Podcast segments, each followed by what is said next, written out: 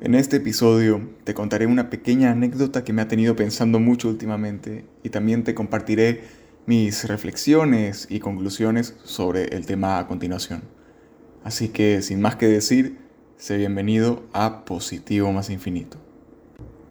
Hace unos meses, bueno más bien ya el año pasado, estaba en clase con una amiga. Bueno, la clase no había empezado, pero el punto es que estábamos hablando, no me acuerdo bien de qué, y salió el tema de tener hijos. Y yo le dije que yo sí quería tener hijos. Y ella se sorprendió, ¿no? Y me, pregunta, ¿de verdad? Así, así como está el mundo, ¿tú tendrías hijos?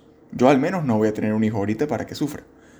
Y yo pues a ella solo le pude dar una respuesta muy corta y rápida porque ya empezaba la clase. Le respondí eh, lo que pensaba en ese momento y ahora ya pienso un poquito más allá. Pero en ese momento le dije lo siguiente. Si el mundo está tan mal, es por culpa de nosotros, los humanos, particularmente de las malas personas. Entonces, si queremos que el mundo mejore, la solución no es dejar de reproducirnos, porque nos extinguiríamos en la espera de solamente tener personas buenas en el planeta. La solución sería criar personas buenas que en el futuro cambien el mundo de forma positiva. Esa fue pues la respuesta que le pude dar en el momento. Y ahora voy a hacer un paréntesis de opinión. Puede sonar noble, misericordioso, muy de buena persona, decir que no voy a tener hijos porque el mundo está horrible y no quiero que sufran. Pero para mí, y tal vez voy a sonar demasiado directo o apático, esto de decir que no quiero tener hijos porque el mundo está horrible y no quiero que sufran, pues me parece un argumento un poco flojo. Y en ciertos casos lo he identificado como una cortina de humo que usa la persona para no decir que realmente no quiere tener hijos. Y puedo estar equivocado, pero es lo que pienso en este momento. Ahora sí cierro el paréntesis de opinión y ahora voy con los hechos. Verás, yo comprendo que hoy en día una masiva cantidad de jóvenes piensan eso. Piensan que, ¿para qué voy a traer un niño al mundo si va a sufrir? Sin embargo, hoy en día sucede algo que a mí me molesta muchísimo, y es que se suele utilizar el argumento del sufrimiento en el mundo a conveniencia y de forma irresponsable. Porque cuando se lo utiliza se suele evadir el hecho de que no existe una vida sin sufrimientos. Sin importar la persona o el contexto, todos sufrimos por algo.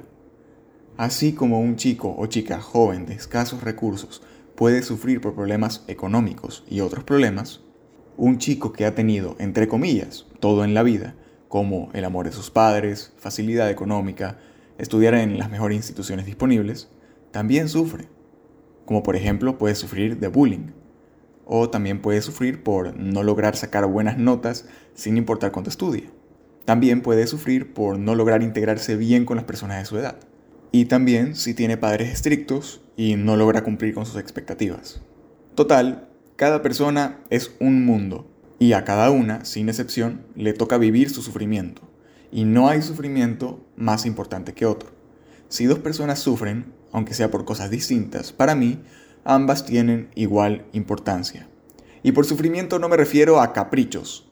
Ay, sufro porque por Navidad no me compraron el Play 5. Eso no es sufrimiento, eso es capricho. Te hablo de sufrimientos reales, como los que mencioné antes. Entonces, con esto dicho, el no tener hijos porque van a sufrir no me parece un argumento del todo válido. ¿Sabes cuándo tenía más validez ese argumento? En el siglo pasado, siglo XX, guerras mundiales y civiles para regalar. Ahí sí daba miedo tener hijos, porque la probabilidad de que los mataran era altísima. O morían en el frente de batalla, o por una bomba escondida en la casa o en el carro, o por su religión, o por su nacionalidad estando en otro país. Hasta yo hubiera dudado de tener hijos en ese tiempo. Y las guerras no se han acabado, los conflictos siguen, pero tenemos que agradecer que vivimos en una época donde, al menos en la mayoría del mundo, ya no nos caemos a balazos y bombas por pensar diferente. Más bien ahora nos caemos a mensajitos y cancelaciones en redes sociales, es decir, somos una ternurita comparados con el siglo pasado. En fin, el objetivo de todo esto es compartirte este punto de vista. El mal en el mundo nunca va a dejar de existir. Es imposible que casi 8 billones de personas tengan la misma noción de lo que está bien y de lo que está mal. Y por lo tanto, en todos los siglos, en todas las épocas, en todas las generaciones, va a haber algún tipo de conflicto. Conflictos que de una u otra manera provocarán sufrimiento. Y por eso, y esto es lo más importante, nos toca a nosotros, a mi generación y a las que vienen.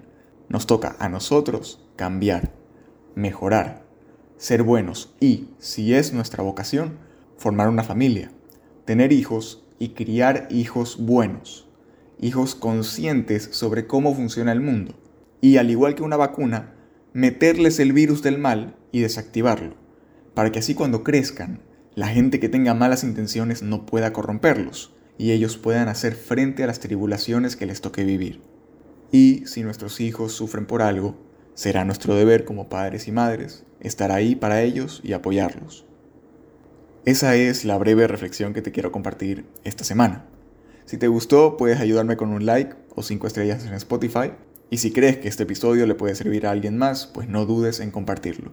Puedes encontrarme en redes sociales como Edu Jiménez-7. Ahí siempre estoy interactuando y compartiendo contenido adicional a este podcast. Como siempre, te agradezco por estar aquí, por escucharme y te deseo muchísima felicidad y éxito en todo lo que te propongas hacer en este 2023. Vamos, sigamos adelante un nuevo año, que sí se puede. Chao.